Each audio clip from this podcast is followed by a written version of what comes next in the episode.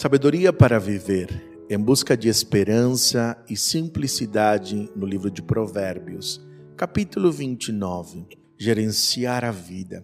Gerenciar a vida requer flexibilidade e não rigidez. Nós lemos no versículo 1 e 2: quem sempre se recusa a aceitar a repreensão será destruído de repente, sem que possa se recuperar. Quando os justos governam, o povo se alegra quando os perversos estão no poder, o povo geme. Que nem rígido, que não olha para o outro, quem recusa mudanças se quebra, porque é rígido. Gerenciar a vida requer uma capacidade incrível de se reinventar, de mudar, de se aperfeiçoar. Gerenciar a vida requer domínio dos desejos e das emoções. O versículo 3 diz: O homem que ama a sabedoria alegra seu pai, mas o que anda com prostitutas desperdiça sua riqueza. A pessoa má é pega no laço do próprio pecado, mas o justo escapa e grita de alegria. Assim diz o versículo 6. O versículo 11 diz: O tolo mostra toda a sua ira, mas o sábio a controla em silêncio. É extraordinário quanto Provérbios fala muito da ira, fala muito da prostituição, fala muito do falar, que não tem domínio de desejos e de emoções, certamente tem uma vida desgovernada, pois os seus desejos o desgovernam. Além do mais, quem gerencia a vida luta por ambientes saudáveis que estão além dos seus interesses por isso, nós lemos no versículo 7 e 8: O justo se preocupa com os direitos dos pobres, mas o perverso não dá a mínima atenção para isso. Os zombadores alvoroçam a cidade inteira, mas os sábios acalmam a ira. Eu não posso viver uma vida saudável gerenciar a minha vida e não compreender que eu recebo a influência de um ambiente e eu mesmo influencio este ambiente.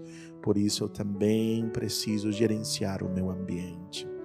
Quem gerencia a vida exerce disciplina com sabedoria. Assim diz o versículo 12: Se um governante der atenção aos mentirosos, todos os seus conselheiros serão perversos. Versículo 15 diz: A criança que é corrigida se torna sábia, mas o filho indisciplinado envergonha sua mãe.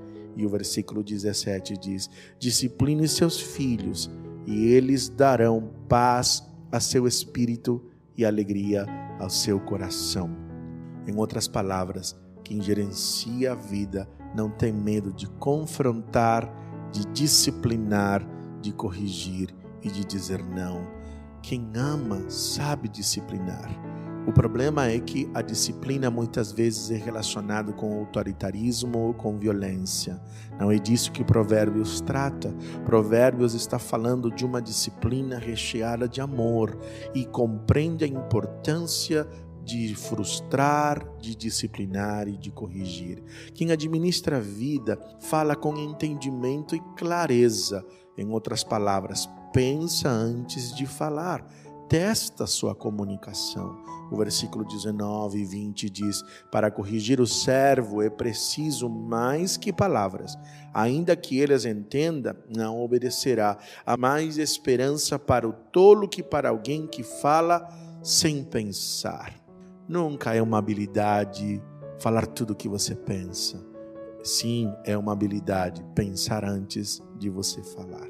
Coloque limites para si mesmo e para os outros ao gerenciar a sua vida saudavelmente. O versículo 21 e 22 diz: O servo mimado desde a infância se torna rebelde.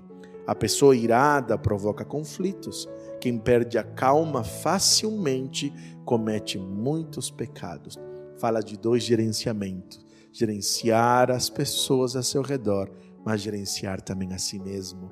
Em outras palavras, que não disciplina cria pessoas rebeldes, assim diz o versículo 21, mas também que não disciplina a si mesmo também comete pecado.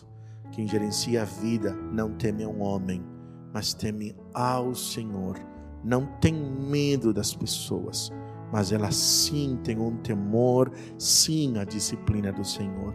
Versículo 25 e 26 diz: Temer as pessoas é uma armadilha perigosa, mas quem confia no Senhor está seguro. Muitos buscam o favor do governante, mas a justiça vem do Senhor. Em outras palavras, se você teme pessoas, você vai arrumar armadilhas para você. Quando você tem medo, você atrai estas coisas para você. O que mais tem causado pessoas viverem de forma saudável é porque elas temem corrigir, temem confrontar, temem disciplinar a si mesmo. Por isso o provérbio está dizendo: quem teme as pessoas arruma armadilhas para si. Podemos orar para viver uma vida que faça diferença, gerenciar a nossa própria vida. Oremos diante de Deus. Amado Senhor, eu quero orar, Senhor, por todos aqueles que estão nos ouvindo. Clamamos para que o Senhor em nós nos dê o desejo de crescer, nos ajude a estabelecer limites a nós mesmos das nossas paixões e desejos, mas também nos ajude, Senhor, a compreender e a praticar a habilidade de disciplinar, de confrontar, de dizer não, para que ao nosso redor não seja um lugar tóxico, mas seja um lugar saudável. Senhor, eu oro pelos pais e pelas mães que precisarão disciplinar os seus filhos como demonstração de amor. Oro por esposos e esposas que também precisarão dizer não a muitas questões dentro da sua relação conjugal, também por um, como uma demonstração de amor. Pedimos sabedoria para isso. É assim que eu oro, no nome de Jesus. Amém. Eu sou o pastor Fernando Sanches, pastor da Primeira Igreja Batista da cidade de Jacareí.